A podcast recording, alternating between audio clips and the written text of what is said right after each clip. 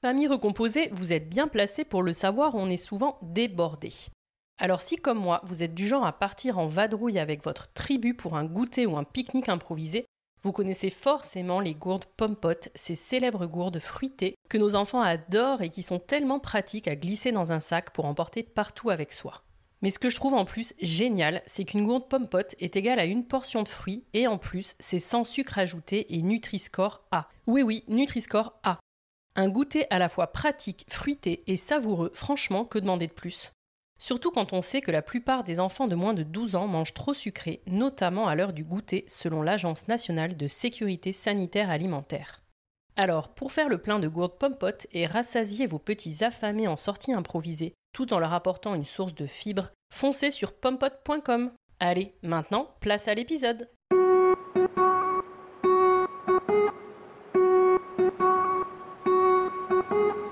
Bonjour, je suis Élise et vous êtes sur The Cool Step Family, le podcast qui donne enfin la parole aux familles recomposées. Aujourd'hui, en France, un enfant sur 10 vit en famille recomposée. Cela représente 1,5 million d'enfants et ce chiffre est en constante augmentation. Les familles recomposées sont donc une part entière et non négligeable de notre société. Pourtant, elles en sont globalement ignorées car bien trop peu ou mal représentées. Nous avons tous en tête les stéréotypes sur la famille recomposée, de Cendrillon, harcelé par sa terrible belle-mère et ses méchantes demi-sœurs, à Blanche-Neige, dont la belle-mère est une sorcière, si jalouse de sa belle-fille qu'elle souhaite la tuer. Les beaux-pères, eux, sont bien souvent absents.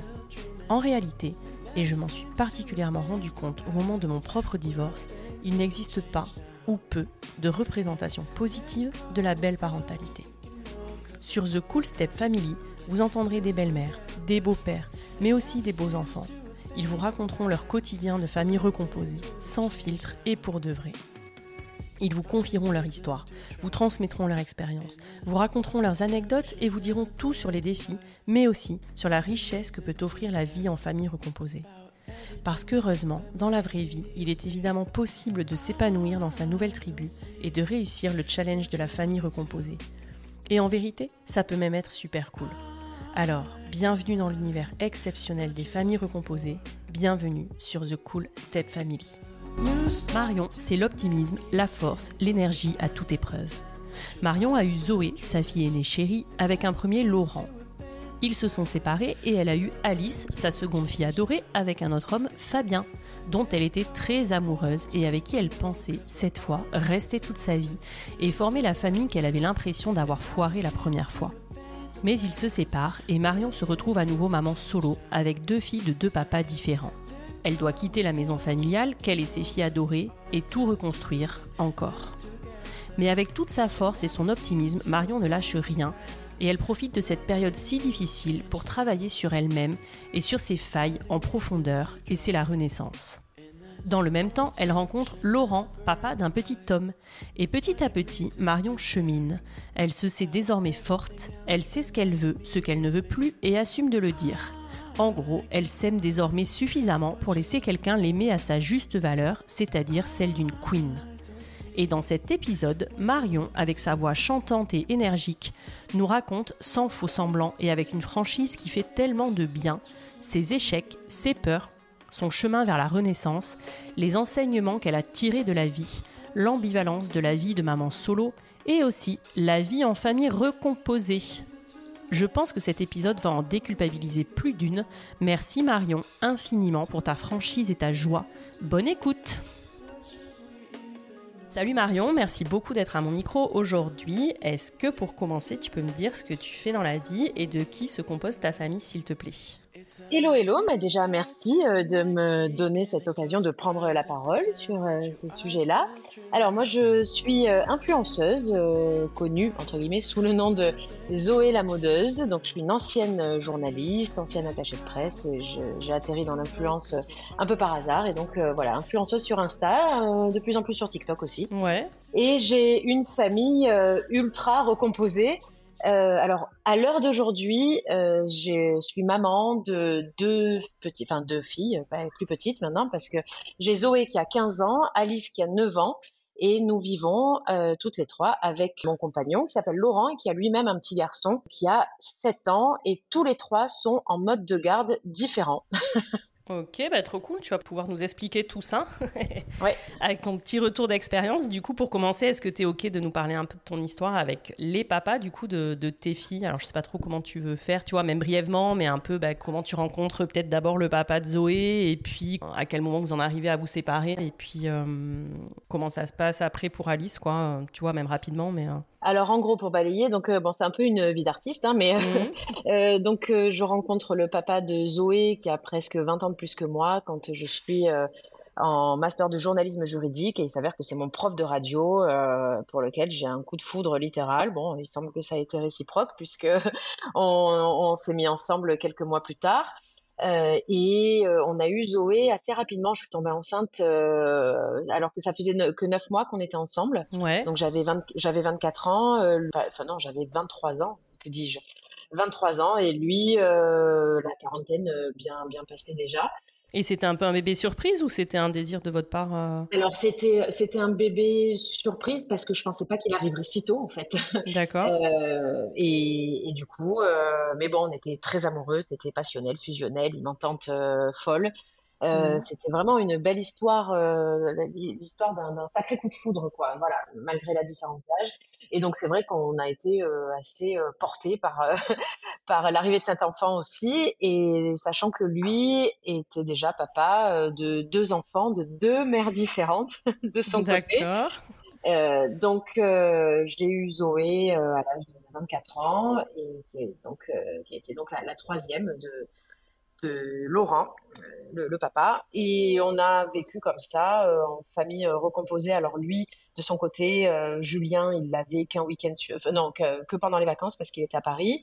Et puis on avait Clara qui venait le mardi soir, le mercredi, un week-end sur deux. Ouais. Et puis Zoé à temps plein évidemment. Et après c'est une relation bah, qui c'est terminé. Euh, elle, devait, elle avait trois ans et demi, quatre ans. Euh, Zoé, trois ans et demi. Elle était petite, mais euh, bon, ça, ça a été un peu la différence d'âge pour le coup qui nous a séparés parce que lui avait euh, déjà une vie bien installée et puis moi j'avais tout à construire en fait. Ouais. Et, et j'avais plein, plein de, de fêlures qu'il fallait que je soigne un petit peu et donc on s'est séparés. Et j'ai rencontré euh, celui qui allait devenir quelques années plus tard le papa d'Alice. Mmh. Donc il s'appelle Fabien et euh, pareil une, une, très jolie histoire. Et euh, on s'est séparés. Elle avait 4 ans. bon là pour moi ça a été une rupture très difficile puisque ça n'a pas été de mon fait. Et euh, donc euh, ça a été très compliqué pour moi, alors euh, d'un point de vue amoureux, mais d'un point de vue familial aussi, parce que j'avais recomposé. et j'étais contente d'avoir retrouvé une stabilité avec ma petite Zoé. et, c'est vrai que là, de savoir que j'allais ben, repartir à zéro, ça a été très compliqué pour moi. Voilà, ça a été une période vraiment noire de ma vie. Fabien, il n'avait pas d'enfant, lui, de son côté au... Non, ah, non, non. Donc déjà, cette première recomposition, euh, avant même qu'on ait Alice, ça n'a pas été forcément évident parce que moi, j'avais Zoé à temps plein, lui, pas d'enfant. Enfin, Zoé à temps plein, un week-end sur deux, elle partait chez son père, mais euh, euh, lui, pas d'enfant. et puis, la mentalité d'un mec de 30 ans qui n'avait pas d'enfant fou de boulot parce que parce que moi il a fait Top Chef donc il travaillait énormément dans la restauration c'est un milieu un peu compliqué tout ça et, mais bon, euh, au début, ça n'a pas été forcément évident pour lui d'accepter euh, la présence de Zoé. Mm. Mais le fait est que de toute façon, il la voyait pas beaucoup parce qu'il travaillait euh, de 6 heures du matin à minuit et, et, que, bon, on se voyait que le dimanche, quoi. Donc, ça n'a pas été trop compliqué et disons que la relation s'est un petit peu apaisée avec Zoé. Enfin, c'est pas qu'elle était très compliquée, mais elle n'était pas non plus d'une folle complicité, quoi. Mm. Et, mais ça, les liens se sont un peu plus plus noué quand euh, Alice est arrivée. Euh, voilà.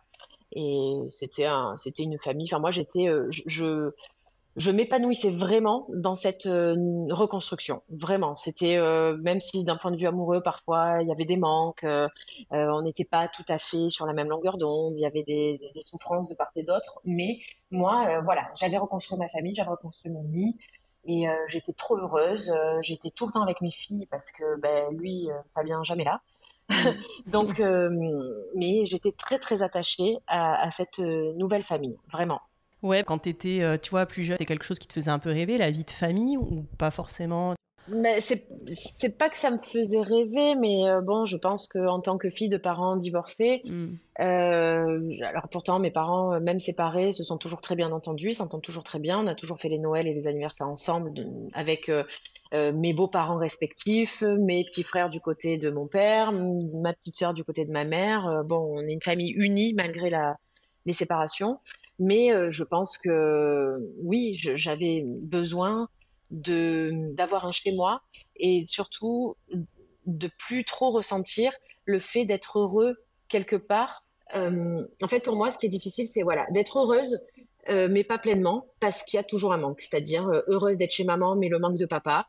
Heureuse mmh. d'être avec ma fille, euh, mais le manque euh, d'une d'une relation ou le, heureuse d'être avec euh, un, un, mec mais qui accepte pas trop ma fille bon mm. voilà et, ça c'était et donc là comme les choses s'apaisaient que Fabien acceptait un peu plus Zoé qu'Alice était là on était un peu tous les quatre et j'avais l'impression d'être un peu plus remplie, euh, voilà, de, de, de, moins devoir concilier euh, et de moins devoir euh, être partagé dans tous les sens. Voilà, ouais, ouais, d'avoir un peu le cul entre deux, entre deux chaises, tout ça, voilà. Je vois. Donc c'est pour ça que je disais que ça, ça me remplissait en fait.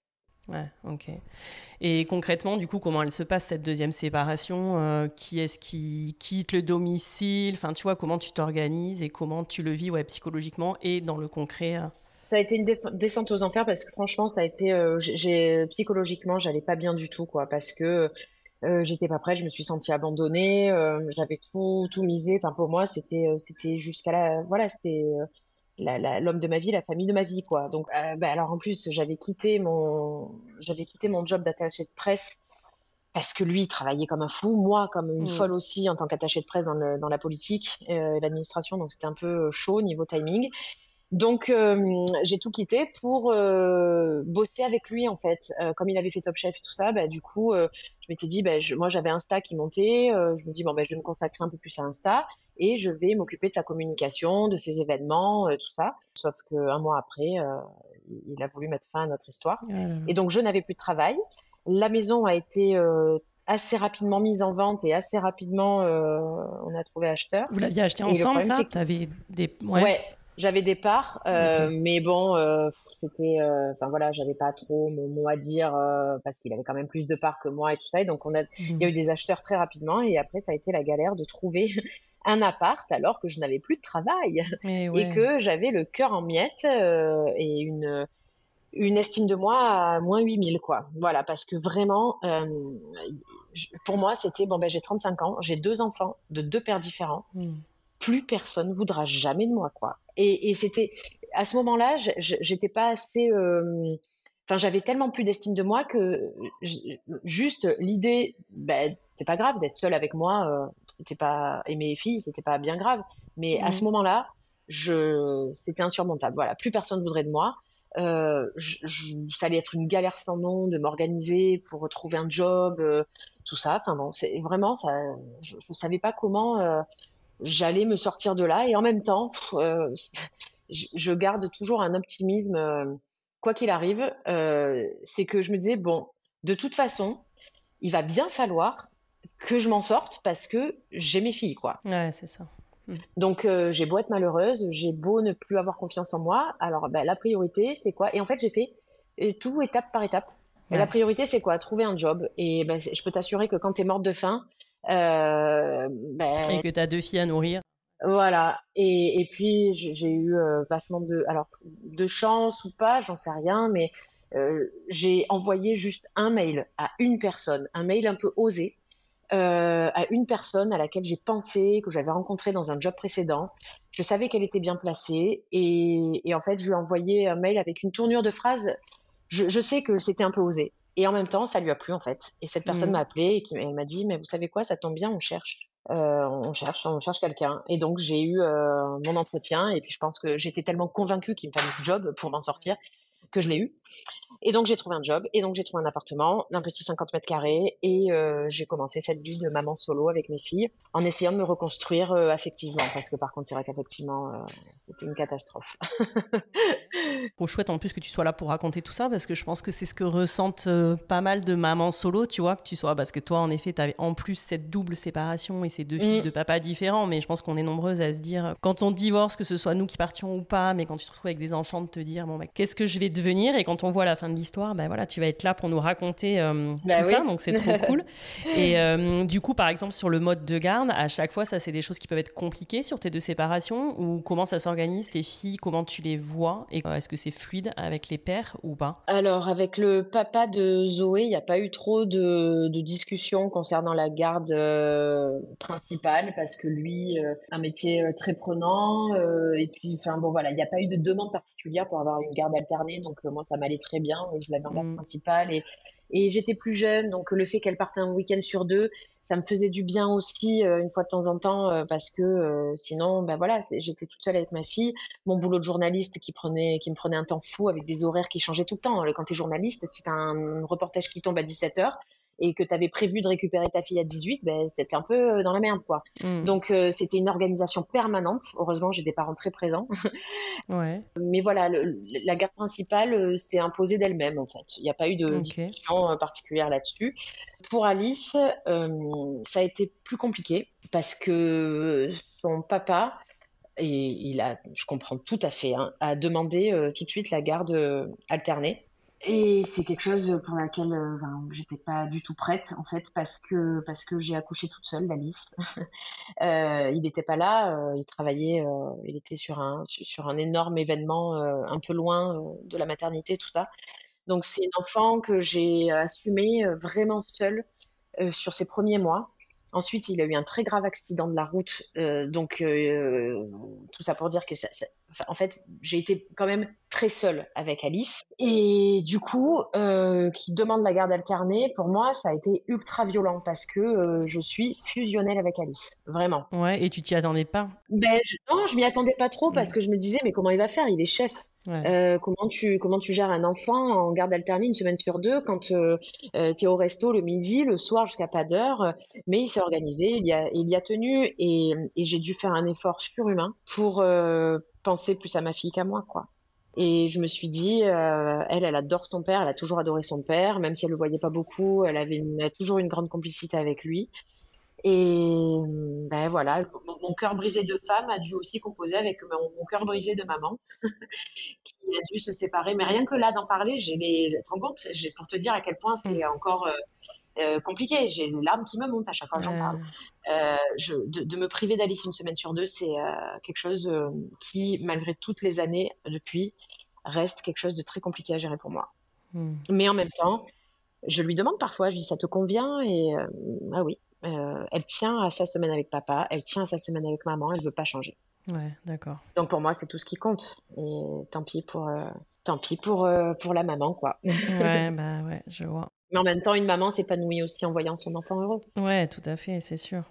Et tu arrives quand même à en tirer, euh, tu vois, du positif, d'avoir cette semaine-là. Enfin, de toute façon, tu as, Zoé, quoi. Donc, euh, t'es pas vraiment. Oui. Euh, ouais. Ben, oui, alors heureusement que j'ai Zoé d'ailleurs. Hein, parce que, alors, au début, là, quand, quand j'étais maman solo et que les deux partaient le week-end, hmm. mais alors, c'était. Je, je, me mettais Netflix. Enfin, tu vois, il y a plein de femmes qui seraient là à sortir, à faire la fête et tout, mais moi, je j'y arrivais pas. Hein. Hmm c'est vrai que je me suis construite moi quand même beaucoup sur mon rôle de maman. Et pourtant euh, euh, j'ai toujours bossé. Enfin je suis pas la maman euh, qui a elles avaient un mois et demi que je reprenais le boulot quoi hein. je veux dire je suis pas non plus la maman ultra poule à jamais vouloir se séparer de ses bébés. Mais bon voilà de bosser et de rentrer le soir et d'avoir mes deux enfants ça me va quoi. Ouais ouais je vois trop ce que tu veux dire. C'est ça. Donc c'est sûr que la semaine où j'ai pas Alice oui bon enfin je j'en profite pas plus que ça. Je cherche pas je suis pas là à me dire oh bah c'est cool. Oui, bah alors peut-être un peu plus sur le plan du boulot euh, parce que je suis pas à l'école à 4h30. Euh, bon, mais c'est pas un truc qui me fait plus kiffer que ça. Hein. ouais. ouais. Ok. Et quand tu repenses à ta période de, maman solo, du coup, avant de rencontrer euh, Laurent, parce qu'après on, mhm. va, on va y venir, parce que tu disais que c'était super compliqué la, deuxième séparation, que tu touches un peu le fond, est-ce que tu peux revenir un peu sur ça? Comment euh, petit à petit tu te reconstruis? Et aujourd'hui, tu en as quel souvenir, tu vois, de cette période de maman solo? Est-ce que tu y as vu aussi des, des richesses ou est-ce que pour toi c'était juste euh, super compliqué? Alors pour moi, ça a été une renaissance. cette période-là parce que je suis allée me rencontrer en fait.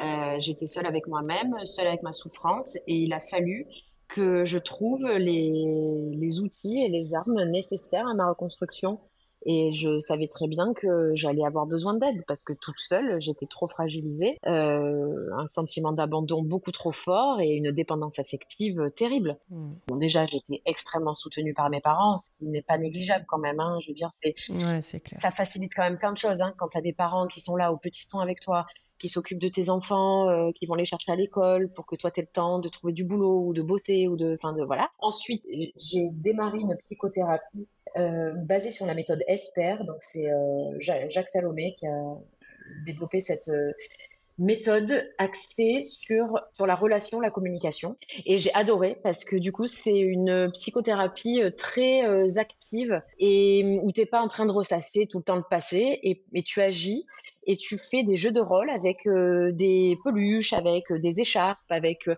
donc c'est très visuel. Tu fais des, des exercices de visualisation. Ouais. Et ben voilà, un, un coup j'avais ma mère, ben, c'était une peluche loutre, et puis mon père c'était un joli petit chiot, et mon ex c'était un dinosaure tout rouge qui faisait peur. Et enfin et, et je me suis régalée. Ouais.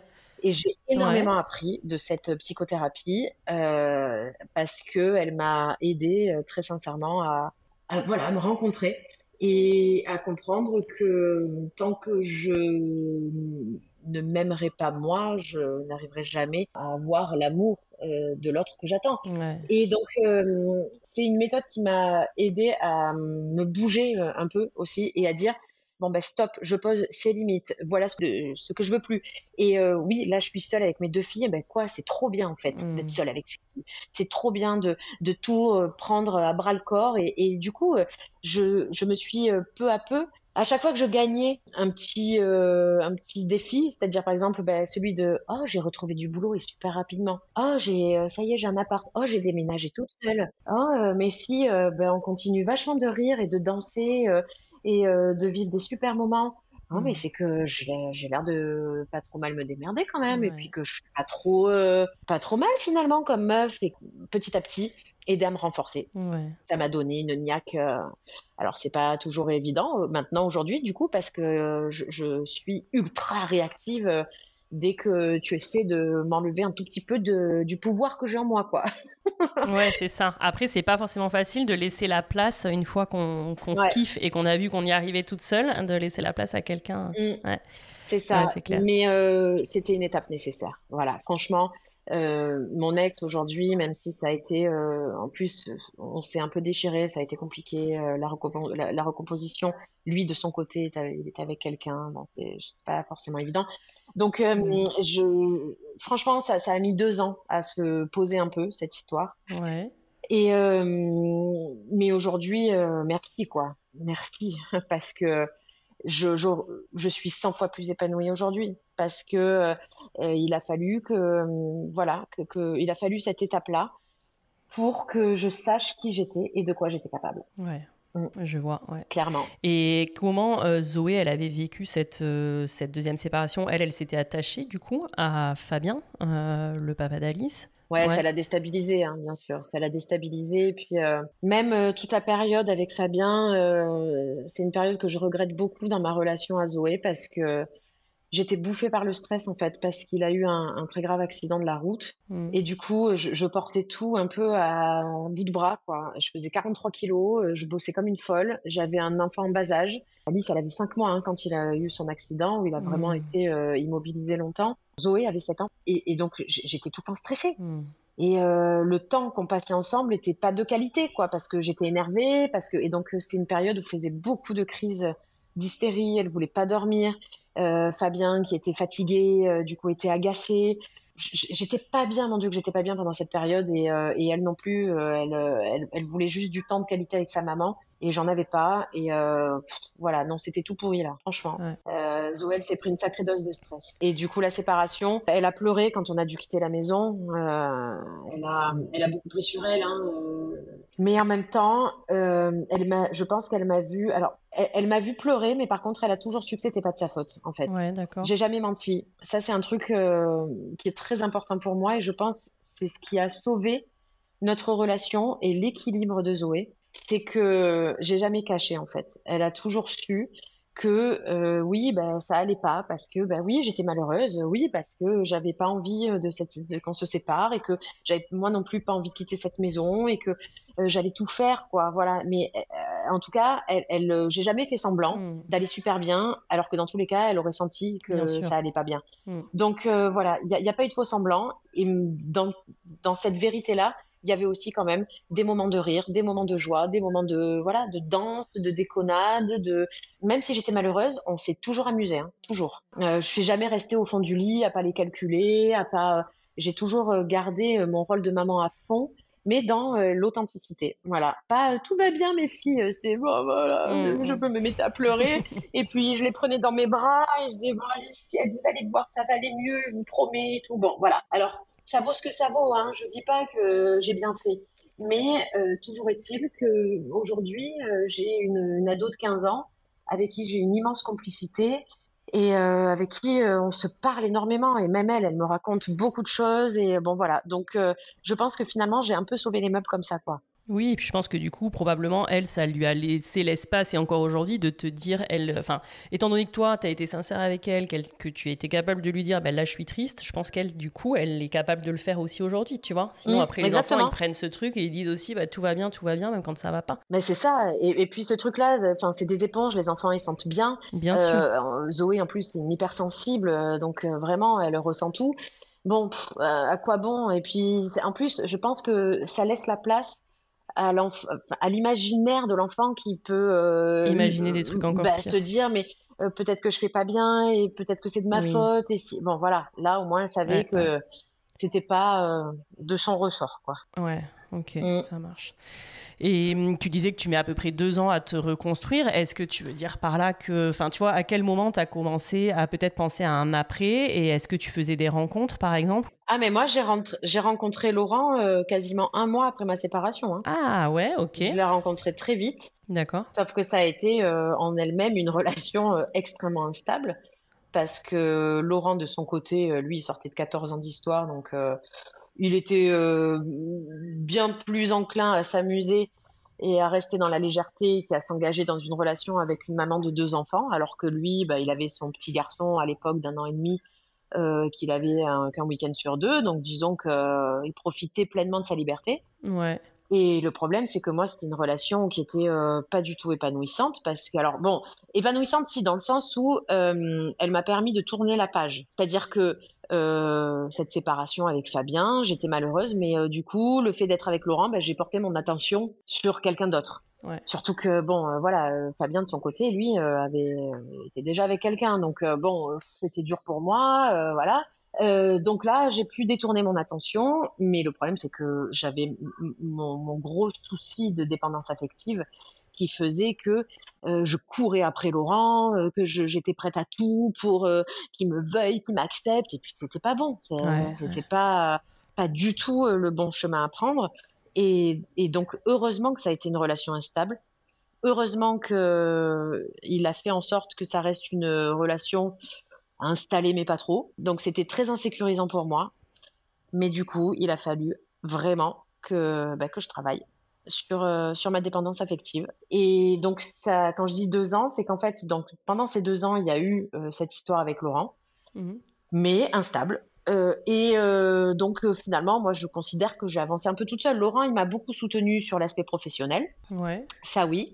donc, ça a été un partenaire professionnel, encore plus qu'un partenaire amoureux, finalement, pendant deux ans parce qu'il m'a aidé à avancer sur ça, parce que c'est lui qui m'a convaincu de me lancer dans l'entrepreneuriat, alors que mmh. j'étais maman solo finalement. Et que j'étais terrorisée. Euh, je dis, attends, mais euh, moi je suis, je suis dans mon petit 50 mètres carrés avec mes deux filles. Euh, je préfère avoir un salaire, certes pas mirobolant, mais qui tombe tous les mois, quoi. Mm, mm, mm. Mais d'un autre côté, euh, bon, je, je, savais que je voulais euh, être indépendante et me lancer dans, bah, sur Insta qui prenait une ampleur folle. Et, voilà, je, je voyais qu'il y avait cette main tendue. bon, et, et, ça, il m'a vraiment accompagné là-dessus. Mais tu veux dire qu'il t'a aidé concrètement parce qu'il bosse un peu là-dedans ou qu'il était un appui, tu vois, psychologique de te dire tu peux le faire? Les deux, c'est que il c'était un entrepreneur, Laurent. Donc, euh, Mhm. lui, il a même pas le bac. Bon, après, il est, il est surdoué, hein, donc tout est plus facile, mais euh, il a pas le bac. Et à 20 ans, il montait sa première entreprise et, euh, et ça, a, ça a explosé. Il a monté plusieurs entreprises comme ça. Et donc, il m'a dit, mais attends, qu'est-ce que tu risques? De toute façon, tu t'es retrouvé une fois sans rien. Tu as réussi à avancer. Bon, ben, au pire, bah, tu te lances, tu essaies, tu fais en sorte d'avoir un petit filet de sécurité. Donc là, tu essaies de négocier une rupture conventionnelle pour pouvoir avoir le chômage. Euh, merci la France d'ailleurs, hein, je le dirai jamais assez pour ça. Mhm. Euh, bon, bah, tu sais que tu as un an et demi de chômage et donc un an et demi pour faire en sorte de, de gagner ta vie. Et puis, bah, si tu vois que ça devient chaud, euh, tu, tu laisses tomber et tu retrouveras un boulot comme tu l'as fait déjà. Donc, il a dédramatisé ce truc-là en fait. Ouais. Et il m'a accompagné du coup sur après tout le montage euh, juridique, les statuts, euh, la fiscalité. Euh, ça a été un, un énorme appui. Et ouais, pas négligeable non plus, parce que ça s'invente Ah, pas. quoi. ben non. ouais. Ben non. Et franchement, valait mieux que j'ai cet appui-là plutôt que son amour indéfectible alors que j'étais pas reconstruite. Ouais, ouais, c'est clair. Ouais, ouais. Donc euh, Oui, voilà. ça tombait bien. Finalement, les choses se sont bien faites. Ben euh, ouais. ouais, ouais, ok. Ouais. Alors bon, c'est sûr qu'il y a plus d'une fois, j'ai pleuré au fond de mon lit parce que euh, j'espérais un peu plus de lui, parce que euh, il m'avait pas répondu au téléphone de toute une soirée, parce que euh, et finalement, bah, petit à petit, j'ai appris à me détacher de tout ça, quoi. Ouais. Et puis bon, après, bah, quand c'est- quand quand j'étais suffisamment forte, il y a eu un moment donné où notre relation euh, a dû s'arrêter parce que bah voilà, là par contre, j'étais suffisamment forte pour lui dire bon bah maintenant soit on s'engage, Ouais. soit moi les trucs un peu comme Ça ça, euh, ça va, ça vient, ça Ouais. m'intéresse pas. Ouais.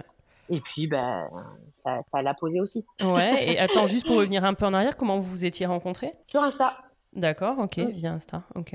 Bah lui il papillonnait hein, donc euh, bon, il faisait un peu il, il faisait d'Instagram euh, son petit Tinder si tu veux. Ouais. Et euh, je sais pas, euh, il avait entendu parler de marketing, il a mis le hashtag marketing et puis il a eu l'une de mes vidéos en suggestion, ça l'a fait rire. Il Ouais. m'a contacté et bon, voilà, on a commencé à échanger et, et on s'est rencontrés, je sais pas, une semaine après, en date quoi. Ouais. Voilà. Ah, Et le truc, c'est que moi, euh, enfin, oui, tout de suite, ça a été, euh, tout de suite, on a accroché quand même. Voilà. Et d'ailleurs, il a été bien emmerdé parce qu'il n'avait pas prévu Il du tout de s'attacher à moi, ça. quoi. Ouais, Non, il d'accord. avait aucune intention de s'attacher. Et bon, ça a été pas, si simple que ça à gérer pour lui non plus, quoi. Ouais, d'accord. Et Mm. du coup, euh, pendant cette période-là où toi t'attendrais un petit peu plus de lui et où en fait vous faites un truc un peu euh, voilà en mode détaché, est-ce que vous vous présentez quand même les enfants ou pas du tout? C'est un peu Ah oui, oui, scindé? oui, tout de Ouais, suite. D'accord. Non, ouais, tout de suite. Bah, pareil, parce que moi, je sais pas faire, en fait. Je suis trop entière. Donc, euh, moi, je, je me sens pas, je, je, je me voyais pas dire à mes filles, enfin, je, je voyais pas ne, le- ne pas leur dire, en fait. Ouais. Euh, parce que, parce qu'il y a des coups de téléphone. T'es dans cette 50 mètres carrés. Mm. Qu'est-ce que tu, tu vois, t'as, t'as ton mec un peu au téléphone, enfin, ou ton, ton, ton plan du moment, quoi, un peu au téléphone, bah, tes filles, tu vas faire quoi? Ah Non, je suis avec papy, je suis avec mamie. Mm. Bon.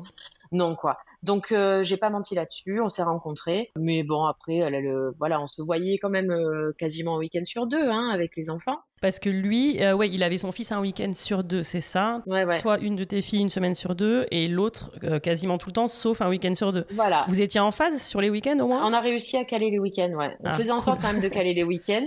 Ouais. Et on se voyait, on se voyait assez souvent, oui, quand même. Hein. C'était une relation qui était euh, euh, régulière. Enfin, je veux dire, euh, c'était. Puis même moi, enfin pour moi, c'était mon mec, quoi. C'était juste que pour lui, j'étais pas tout à fait ça, son, o- enfin, comment dire, son officiel, quoi. Bon, voilà.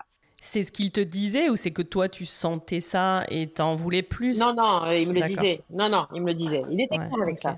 Il était clair. Il disait bon, c'est, on, on est ensemble, mais bon, voilà, on se promet rien, quoi. Ouais. Et par contre, quand vous vous voyez à 5, par exemple, ça roulait euh, de fou et tout. Parce que toi qui avais déjà connu des recompositions, comment ça se passait là Non, c'était pas super euh, évident Ouais. parce que son fils petit, euh, Zoé, euh, elle était plus grande déjà, quoi. Donc euh, bon, euh, le petit d'un an et demi, bon, en plus il était difficile. Mhm. Donc il faisait que pleurer, il faisait passer nuit, il faisait beaucoup de caprices. bon, Alice, elle prenait beaucoup sur elle, elle était petite, elle essayait de jouer. C'était pas fluide Ouais. avec les enfants. Franchement, c'était pas fluide. Et moi, bon, bah, c'était assez inconfortable sur les week-ends comme ça parce que pff, j'avais un peu ouais, le cul entre deux chaises, euh, l'envie de, de partager des moments avec Laurent et la culpabilité euh, d'imposer un week-end à mes filles qui ne faisaient pas kiffer de ouf, quoi. Ouais. Et du coup, tu te projetais quand même dans un truc? Enfin, tu te disais, j'ai quand même envie de plus avec lui, d'une vie de famille avec lui et tout? Ou tu te disais à ce moment-là que tu avais envie de plus au niveau de l'amour qu'il te donnait, mais que tu resterais bien dans un truc un peu comme ça. Vous vous voyez à deux, mais pas. Très honnêtement, comment dire? Alors, aujourd'hui, maintenant que je n'arrive plus à me mentir à moi-même, mm. j'étais euh, un peu un peu scindée en deux. C'est-à-dire que, je sais pas, j'avais mes vieux réflexes euh, de dépendante affective qui rêvait d'un truc, euh, qui disait mais oui, on va y arriver, on va reconstruire et tout ça. Et il y avait une partie de moi-même qui voulait, la partie la plus profonde, qui ne voulait pas se lancer dans n'importe quoi non plus. Mm. Non, à l'époque, j'étais pas prête à vivre au quotidien, en vrai, hein, avec Laurent, avec le petit. j'étais pas prête à ça. J'avais pas envie, et pourtant je disais que j'avais envie, mais en vrai, Ouais, d'accord. Mais c'est c'est important euh, de, de, souligner ça, je trouve, parce que quand on se reconstruit, il y a plein de choses auxquelles on, enfin, auxquelles on croit rêver, alors que si on écoute vraiment ses tripes, ça va pas forcément dans le sens euh, de faux rêve, quoi. non, mais tu as complètement raison de le dire, hein, parce que c'est ce qu'on dit aussi assez souvent dans les épisodes. Enfin, c'est vrai que as, on, grandit quand même vachement avec cette espèce de d'idéal de famille, euh, le mm. papa, la maman, les enfants. Enfin, tu vois que déjà, bah, quand tu te sépares, souvent, tu as un peu quand même un sentiment d'échec. Encore, toi, tu venais d'une famille de parents divorcés, mais c'est vrai que des mm. fois, bah, tu n'as pas autour de toi, tu pas de modèle de famille recomposée, de parents divorcés, et tu as l'impression que le Graal, c'est la vie de famille, ah le couple. Donc, euh, déjà, hyper chaud, le moment où tu te retrouves solo, alors qu'en fait, euh, on est hyper nombreuses à avoir finalement adoré cette période seule avec nos enfants. Mais au début, tu te dis, enfin, tout le monde attend que tu te remettes en couple, quoi. C'est un peu comme si c'était l'attendu. Euh, et du coup, c'est compliqué de s'écouter soi-même et de, de voir, euh, de potentiellement se dire bah en fait je suis bien comme ça. Ouais, et ensuite d'être avec quelqu'un tu as l'impression que tout de suite il faut que tu vives avec lui que tu te mettes à nouveau dans cette vie de famille. Alors que euh, mais pareil il y a plein de modèles et tu peux décider en fait de vivre chacun de ton côté ou de mais c'est compliqué ouais de vraiment s'écouter soi-même parce qu'on est dans des telles attentes de sociétales avec lesquelles on grandit qui te poussent tout le temps à ce truc euh, couple famille que c'est chouette que tu dis ah ça je trouve. ah oui moi j'avais une mm. vraie dichotomie entre l'illusion que je donnais et à laquelle je voulais croire de oui, mais on va recomposer, euh, mais euh, je vais considérer euh, l'enfant de l'autre quasiment comme le mien, ça va être fantastique et tout, alors qu'en fait, des fois, je, franchement, il y, a, y, a eu plein de fois où le week-end, quand il était 3 heures du matin, que le petit faisait passer nuit et tout ça, moi j'étais là, je dis mais qu'est-ce que je fous là en fait? C'est vrai, j'ai pas envie d'être là, sauf que bon, ben après je me suis un peu accrochée aussi et bon, j'ai j'ai pas trop mal fait non plus parce que c'est une histoire euh, qui a bien évolué. Mais euh, mm. bon, euh, voilà, il y a eu des fois quand même où j'aurais mieux fait de m'écouter un peu plus. Voilà. Mm, mm. Parce que j'aurais été plus en phase. ouais, ouais. Non, mais tu as raison de le dire. Et du coup, bah, raconte comment ça évolue alors et comment, bah, déjà, on, quand tu dis à Laurent, en gros, bah écoute, moi par contre, en fait, mes limites, ça va être celle-là et si c'est juste comme ça, ça m'intéresse pas trop comment lui, mm. euh, tu vois, change et comment vous évoluez vers ce que vous êtes aujourd'hui, quoi. Ah ben, lui, sur le moment, il dit OK, OK, allez, salut. Et bon, il, est, il, était pas trop mal, hein, euh, bon, voilà. Et moi, euh, moi, fermé, quoi. Vraiment, moi, c'est bon, ça m'a saoulé. Et mais bon, j'ai, pareil, j'ai eu des moments qui m'ont fait vachement de bien, où j'étais avec mes filles, euh, j'ai déménagé, j'ai réussi à, à quitter euh, mon petit appart euh, pour un appart un peu plus grand, puis ensuite une maison que j'ai pu louer, euh, mais alors une maison individuelle de 150 mètres carrés avec une vue sur une vue mer. On était trop bien avec mes filles. Ouais. Et, et après la relation avec Laurent, elle n'était pas totalement inexistante puisque mes locaux sont dans les siens. D'accord. Donc on, on, se voyait quand même, hein, ce qui fait que voilà, on était quand même toujours un peu en lien et tout ça. Et puis je sais pas, six mois après.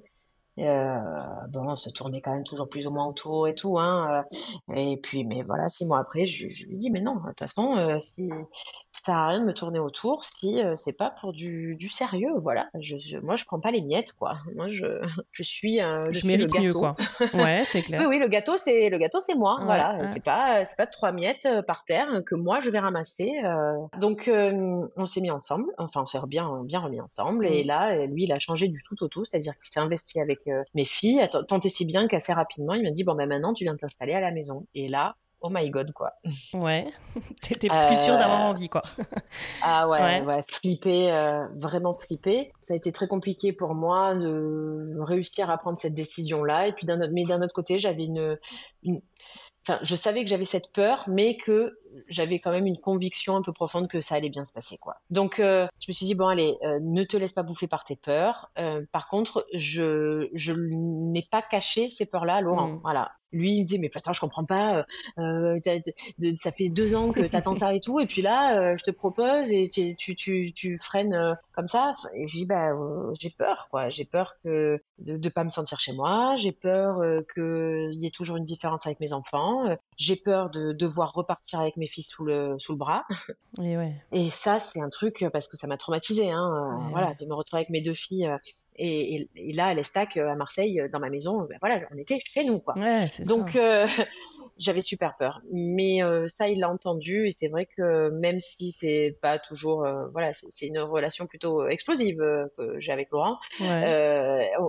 Il, fait toujours bien attention quand même de faire en sorte que je me sente chez moi et que mes filles se, se, sentent chez elles. Ça fait combien de temps là que vous êtes ensemble du coup, enfin que vous vivez ensemble? Ça fait un an et demi.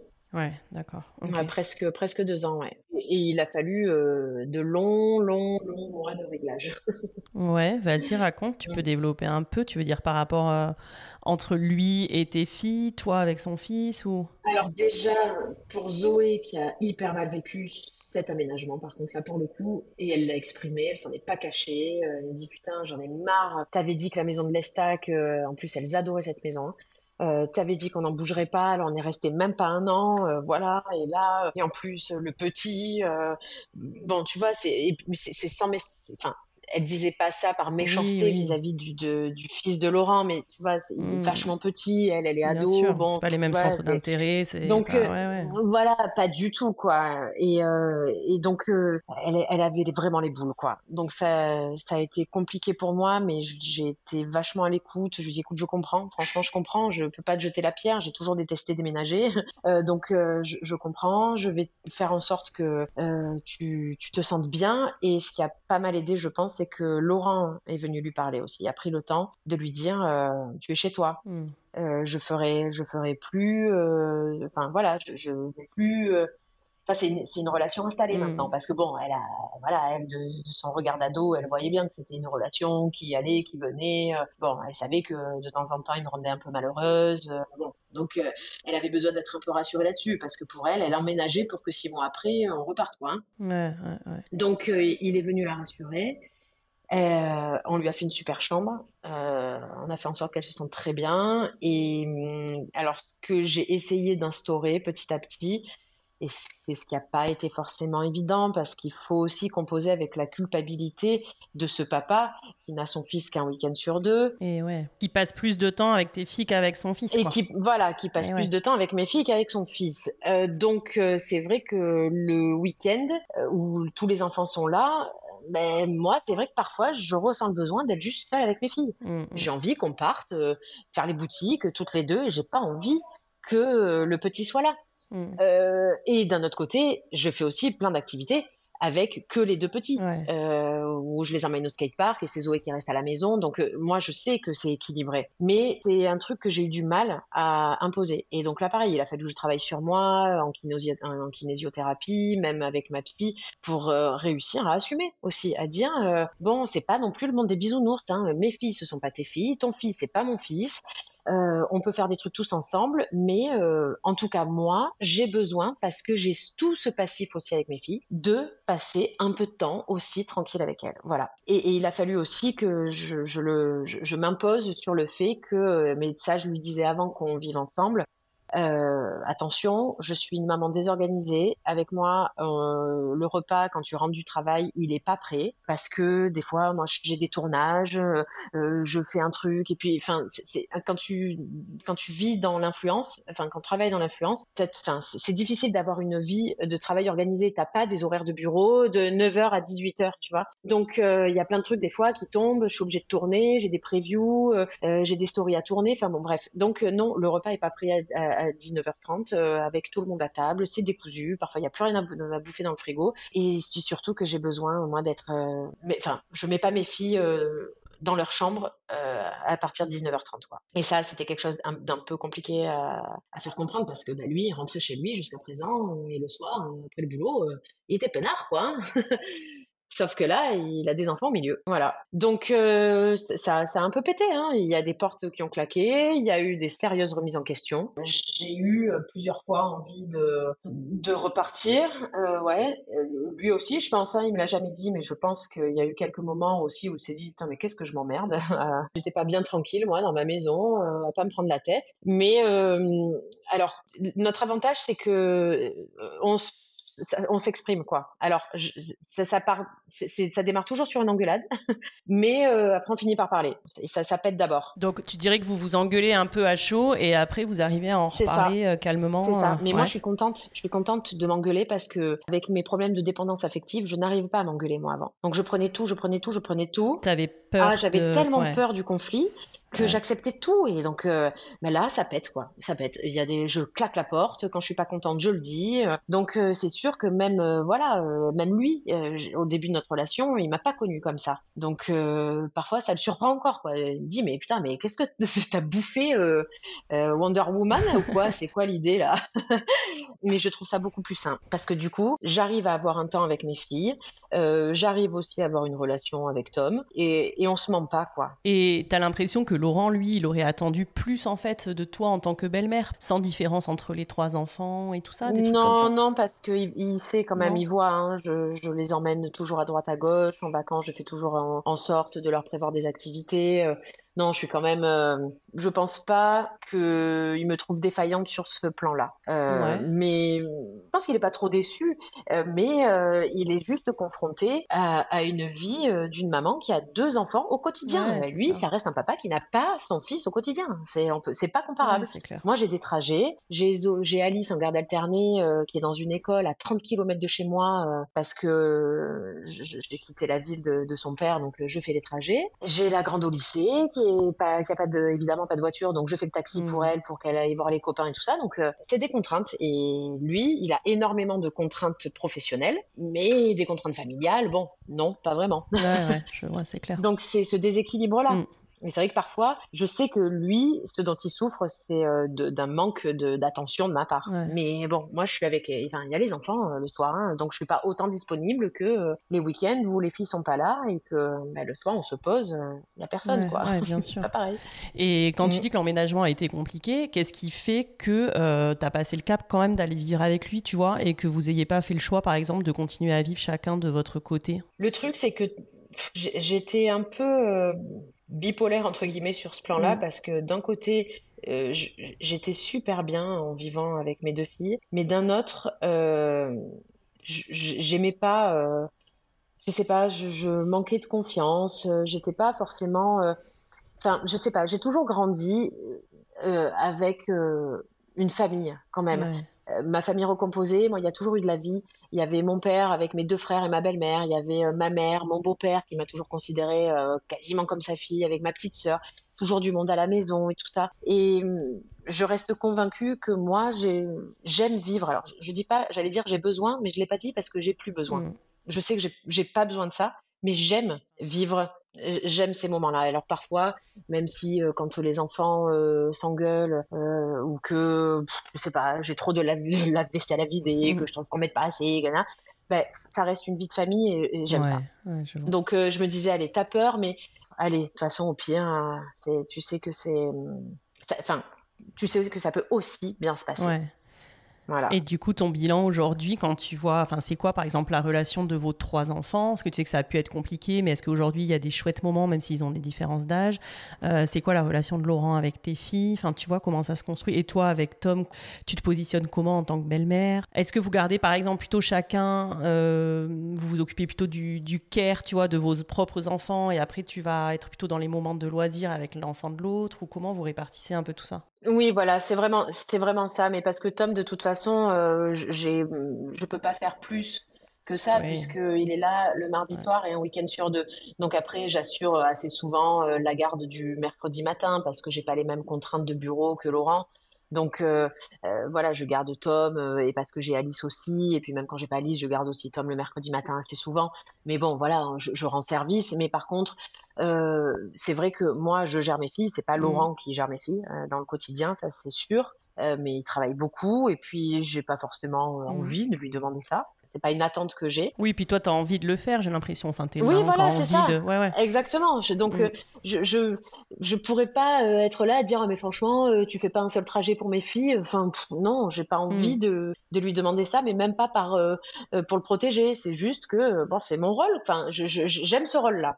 Ouais. Voilà. Et parce que je sais qu'un jour, je, je pleurerai sûrement euh, de plus Ouais. les avoir à la maison et de plus le faire. Et après, euh, euh, moi, c'est vrai que j'ai un peu recadré euh, ma relation à Tom parce que c'est vrai que j'en ai fait beaucoup quand il était Mm. plus petit, vraiment beaucoup. Puis j'intervenais énormément, mais pas forcément dans l'éducation, mais voilà, je me levais la nuit, j'assurais vraiment, vraiment. Mm. Et ça, ça m'a pesé euh, au bout d'un moment. Donc, euh, du coup, c'est vrai que là, je suis plus dans les moments de loisirs, mais j'ai une complicité quand même avec lui. Euh, et je cherche toujours à, occuper, voilà, à faire parce que c'est un petit garçon, parce qu'il est actif. Donc voilà, on fait de l'escalade, on va faire du vélo, on fait du skatepark. euh, donc moi, j'interviens là-dessus. Ouais, Beaucoup. d'accord. Par contre, bon, euh, si son père le laisse manger euh, 15 compotes dans la journée, euh, bon, ben, je laisse faire, quoi. C'est pas, euh, voilà, Je- j'interviens pas forcément sur les grands principes d'éducation parce que euh, je, comprends aussi son père qu'il ne l'a qu'un week-end sur deux et qu'il n'y a pas forcément envie sur ce week-end-là euh, de le fliquer, quoi. Ouais, c'est clair. Je Ouais. peux comprendre.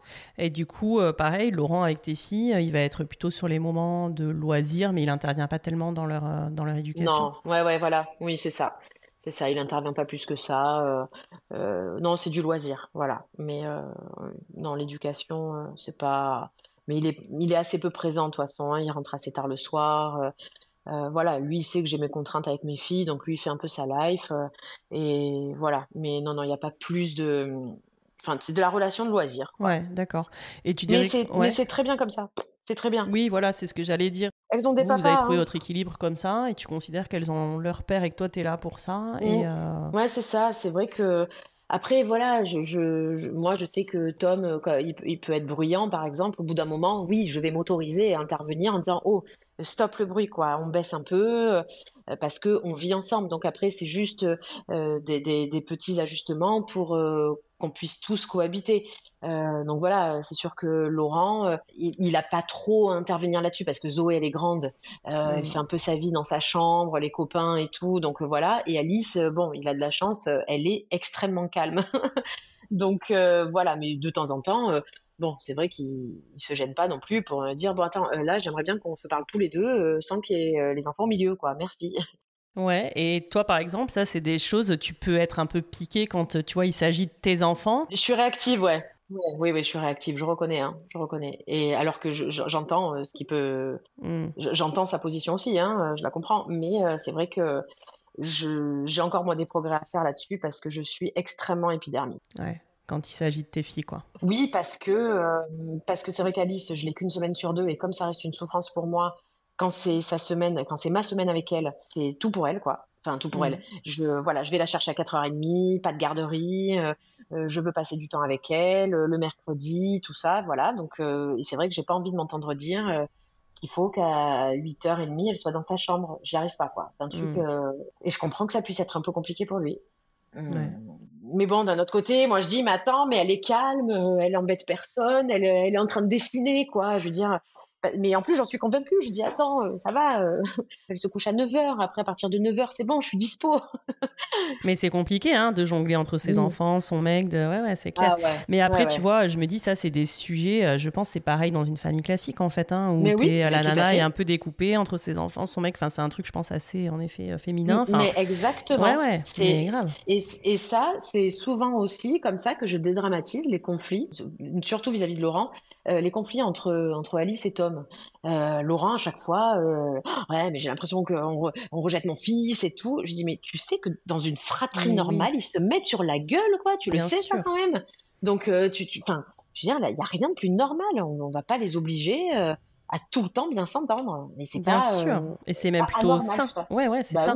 Mais sauf qu'en mm. fait, en vrai, quand on est dans une famille recomposée, bah, c'est tous ces sujets-là qui peuvent être plus compliqués parce que euh, justement, on va, on va en effet mettre plus derrière que ce qu'il n'y a, quoi. Et on se dit, bah non, parce que là, c'est parce que c'est mon enfant qu'elle a dit ça ou machin. Il y a de la défensive. Alors fait, oui, complètement. Alors qu'en fait, tous les, toutes les problématiques qu'on rencontre, c'est les mêmes dans une famille classique, quoi. Enfin, ah, mais bien sûr. Tu as aussi des enfants qui s'entendent plus ou moins bien. Évidemment que des fois, ils se disputent. Tu as évidemment euh, la femme qui est partagée entre tous les rôles ou, euh, ou des différences d'éducation et t'as pas envie que ton mec, euh, tu vois, fasse ça. Même avec quand c'est les enfants des deux parents, en fait, tu as les mêmes problématiques, quoi. Ouais, c'est ça. Donc, du coup, moi, j'ai pris le parti d'être plutôt franche et claire. Voilà. Et parfois, ça génère des conflits. Euh, et puis, bah, on se fait la gueule. Euh, on peut faire chambre séparée. Et puis, euh, le lendemain, on discute. Mais c'est vrai que j'ai plus peur du conflit, tu vois. Cette nouvelle recomposition m'a vraiment appris ça. Bah, ça pète, ça pète, c'est pas grave. j'ai plus peur. Ouais, c'est ça qui est fou. Tu as fait un progrès ouais, de fou parce que là, par exemple, tu te sens confiante sur votre histoire et tu dis non, mais lui, c'est l'homme de ma vie, ça va être toujours comme ça et tu un espèce de truc où tu te sens à ta place confiante ou c'est que tu te dis que ça peut finir mais que ça ne te fera plus peur que si ça se termine, ok, tu sauras ouais, faire. mon expérience de vie m'empêche maintenant quand même de, manière assez instinctive de me dire c'est pour la vie. je, Là, là je me dis bah, c'est bon, ça roule, ça va, c'est cool quoi. Euh, parce que je suis euh, épanouie professionnellement, épanouie dans ma vie de femme euh, et de maman. Donc voilà. Après, bon, on sait jamais. voilà. Moi, je, je me dis. Peut-être qu'il y aura une crise de la cinquantaine, j'en sais rien du tout. Alors là, vraiment. mais par contre, ouais, j'ai plus peur. Mmh. Parce que, et justement, je, je, je, je, me dis que si jamais ça s'arrête, euh, bah oui, ça, sera peut-être un peu décevant ou quoi, mais euh, je sais que je, on est capable euh, de reconstruire et d'avancer, quoi. Mais, mais c'est aussi ce qui fait que la relation s'est stabilisée. c'est parce que j'ai plus peur. Et du coup, j'ai plus peur aussi. Avant, moi, de, de, de, dormir une nuit entière sur un conflit, je faisais des mmh. crises d'hystérie, je suppliais je suppliais, j'étais à terre, mais, mais physiquement, à genoux, je t'en supplie, je t'en supplie, attends, comment je peux revenir en arrière, mon Dieu, mais, c'était, mais euh, la, la, la, la, traviata, quoi, c'était hallucinant. Mmh. Alors que là, euh, bon, mais je, je, me mets Netflix, hein, je suis tranquille, je m'endors. ouais, je, je vois, c'est génial, hein, franchement, le chemin parcouru mmh. est fou, mmh, quoi, c'est génial. mais c'est grâce à, aussi au tempérament de Laurent qui c'est parce que j'ai affaire à ce, ce tempérament-là aussi, euh, je pense, euh, parce que euh, voilà, c'est quelqu'un qui va affirmer lui aussi, afficher lui aussi, ça va, il est agacé, il le dit, ça, ça pète, et ben, je me trouve confrontée aussi à ça, et ben du coup, je me mets à ce niveau-là. Et c'est très bien. moi, il m'inspire hein, parfois. Hein. je me dis, attends, il s'est pas gêné pour me dire ça. Ben, tiens, moi non plus. Bim. Et c'est très bien. Oui, et puis en plus euh, de se dire, euh, bah, on s'est chacun dit ça, mais en fait on s'aime encore, c'est bah, bien quoi, tu vois. Et, ouais. et moi je me, je me sens parfois soulagée, et puis parfois c'est lui qui vient me chercher, parce que moi je suis quelqu'un, euh, en plus, il y, a plein de fois où j'ai pas envie de parler, et c'est lui qui vient me chercher. Non mais je sens bien qu'il y a un truc qui va pas, et je sens bien. Et, du coup, bah, on s'engueule parce que je finis par le sortir, mais mal, parce que je ruminais. Hmm. Et après je me sens mieux. Et est-ce que je peux te demander sur l'aspect euh, financier, parce que justement, enfin, je trouve que tu dis bien les choses, donc je pense que c'est un épisode qui va être assez décomplexant, tu vois, pour des, belles-mères, des mmh. familles recomposées et tout. Euh, sur l'aspect financier, comment vous vous répartissez les choses, étant donné que toi, tu as deux enfants avec des modes de garde où elles sont euh, plus souvent chez toi, que lui, il en a un qui est moins là, tu vois? Est-ce que vous faites du 50-50 Est-ce que vous avez une répartition Alors moi, ça a été un sujet ultra important pour moi. Mais c'est clair, ça l'est. Ouais, au tout début, je me payais pas euh, puisque je j'avais encore le chômage, donc je, je me payais, j'avais pas de salaire. Et, mm. donc les, les, premiers mois où je me suis installée, euh, bon, je participais à la, euh, je participais à la vie courante, genre les courses, les petits cadeaux pour les enfants, les activités, bon voilà. Mais le problème c'est que moi, vraiment, je, impossible de me sentir chez moi dans, dans cette configuration là. Donc j'ai tout de suite, euh, enfin très très vite dit, euh, moi je tiens euh, à participer à hauteur 2. Donc voilà, c'est une grande maison, donc il y a des frais assez conséquents et j'ai une participation assez conséquente. Parce que j'y tiens, parce que je veux être redevable de rien. Je veux pas une seule fois. Et alors, il, il me l'a jamais fait sentir. Il m'a jamais, et d'ailleurs, on s'est souvent engueulé à cause de ça, parce que Voilà, moi j'étais très réactive. Il lui dit, mais attends, j'ai rien dit et tout ça, mais non, mais pas du tout. Moi j'ai dit, non, non, mais moi voilà, que ce soit clair, je vais être redevable de rien du tout. Je verse tant que je sais que je peux être ici, chez moi, euh, en disant j'assume euh, ma part quoi. Voilà, donc euh, hyper important pour moi. Je, je pourrais pas dire que c'est du 50-50, mais bon, c'est une, grosse partie. Ouais. Et par exemple, tu vois, si vous partez, je sais pas, en voyage tous les cinq ou vous faites un resto, vous allez partager ou ça va être un coup lui équipé, un coup toi, où il y a une différenciation, je sais pas, vous partez en voyage, toi tu vas payer les billets de tes enfants par exemple et lui de son fils ou pas du tout? Non, c'est une participation commune. si l'un paye les billets l'autre va faire tous les restos. Euh, enfin, franchement, puis bon, on a des sociétés en commun, donc euh, mm, sur ça, on se prend pas. Moi, c'est plus vraiment pour la vie courante, quoi. Euh, voilà, j'ai ma participation. C'est pas comme un loyer, mais parce que bon, on est pacté, donc il y a nos impôts aussi communs et tout. Mais mm. donc j'ai ma participation. tous les mois, je verse à Laurent une, somme et les courses. Après, dès qu'on est en voyage, bon, on calcule pas. c'est celui qui a sa carte bleue et qui la sort le plus rapidement. Mais bon, voilà quoi. Non, sur ça, on n'est pas regardant. D'accord. Et dernière question, est-ce que tu aurais, euh, je sais pas, des conseils, tu vois, euh, si euh, des femmes ou des hommes nous écoutent là et on, je sais pas, sont peut-être dans une séparation ou tout juste, tu vois, parents solo ou tout juste dans une recomposition, est-ce que tu aurais des conseils à donner pour que ça roule, par exemple, dans une recomposition ou pour passer le cap si on a envie de se séparer? Moi, je dirais c'est de pas se mentir en fait, de pas se mentir à soi-même, de ne pas aller là où on n'a pas envie d'aller, parce que je l'ai beaucoup fait et au final, euh, on va, c'est, voilà, il faut avoir l'image. Bon, euh, je, je, sais très bien qu'au bout du chemin, il y a une impasse. Mais euh, bon, va savoir, j'y vais quand même parce que les fleurs sont jolies, parce que les maisons sont jolies. Mais à un moment donné, je vais devoir faire demi-tour mm. parce que c'est une impasse. Donc tu le sais très bien. Eh ben, te mens pas. Tu prends un chemin qui aura peut-être moins de fleurs, moins de machin, mais tu sais que c'est celui où tu te sens le mieux, où t'as pas un mur en face, quoi. Voilà. Et donc moi je pense que c'est ça, c'est de pas se mentir. Et, euh, et, en cas de, de séparation où on n'en voit pas trop le bout et tout ça, c'est de toujours de jamais oublier que euh, franchement avec le temps les choses euh, s'arrangent quand même vraiment et que il faut il faut il faut croire comment dire il faut se dire qu'on est capable de s'adapter à tout. Hmm. Voilà, moi c'est un truc, même quand j'étais malheureuse et tout ça, je me disais, moi, j'ai mon beau-père, le, le, papa de ma sœur, donc qui est décédé aujourd'hui. Il a vécu l'horreur. Il a perdu un enfant euh, qui avait 5 ans euh, hmm. et c'était ignoble. Eh ben, j'ai grandi avec ce beau-père euh, qui était amoureux de la vie, des fêtes, de voilà, qui a reconstruit. Et je me dis, mais si on arrive à avancer dans la vie en ayant vécu cette horreur, hmm. on va quand même pouvoir surmonter une séparation et retrouver, devoir retrouver un job et retrouver une maison. Franchement, voilà. encore une fois, il faut toujours penser à relativiser quand même.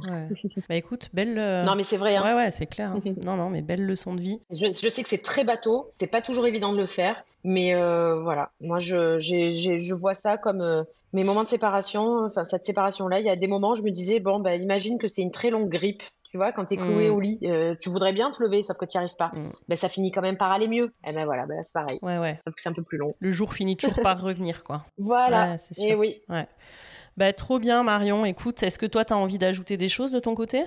Bah, écoute, euh, non, bah, j'espère euh, avoir euh, été relativement claire dans, dans mes propos parce que c'est vrai que c'est pas toujours évident de poser des mots sur des situations et des contextes qui sont pas comme ça tout lisses et, mm. et sans nuance, quoi. Hein. donc voilà, et puis après, chaque, chaque histoire est est différente. Hein. On a tous nos valises, tous euh, des principes d'éducation différents. Donc euh, voilà, mon histoire c'est celle-là. Après, euh, c'est pas dit qu'elle s'applique à d'autres. non, mais je pense que tu vois, c'est quand même des, bah, c'est à chaque fois des histoires personnelles, mais qui touchent un petit peu à l'universel. Et j'ai l'impression que quand on est passé par là, on a tous vécu plus ou moins la même chose, même si c'est pas les mêmes histoires. Des fois, ça se passe très bien. Oui, dans les ressentis. Fois, mais tu vois, voilà, dans les ressentis, dans la manière de rebondir, rebondir, t'en as qui vont effectivement plus ou moins toucher le fond, mais à un moment donné, as, forcément, tu viens un échec, tu rebondis. Donc ça, après, je pense que dans chaque épisode, dans chaque histoire, chacun peut prendre ce qu'il veut, laisser ce qu'il veut, mais ça peut donner des petites clés à un moment. De... Mais je pense qu'il y a quand même pas mal de similitudes, ouais, quand même dans les ressentis.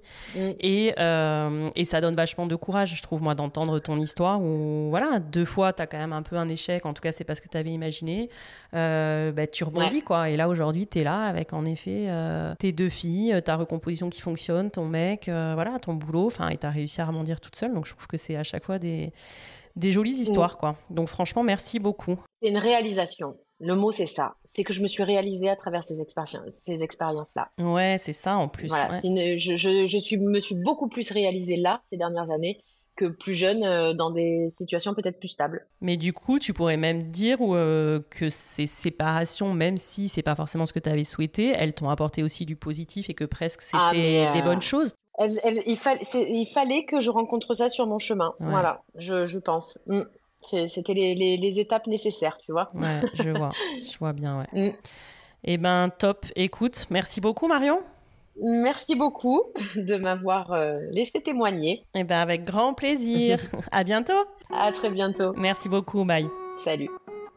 Voilà, c'est la fin de cet épisode. J'espère qu'il vous a plu. J'espère que l'histoire de Marion vous a déculpabilisé, inspiré, aidé, donné du courage. Je remercie encore infiniment Marion d'être venue à mon micro pour nous raconter son parcours et sa famille recomposée. N'hésitez pas à faire circuler cet épisode autour de vous, à l'envoyer à vos sœurs, copines, mais aussi à vos mecs, potes, cousins. Vous pouvez aussi, vous le savez, vous abonner au podcast sur vos plateformes d'écoute préférées et mettre plein d'étoiles au podcast et aussi lui laisser un petit avis si le cœur vous en dit. À moi, ça me fera trop plaisir. À lundi prochain pour un nouvel épisode et d'ici là, let's go les Cool Step Families!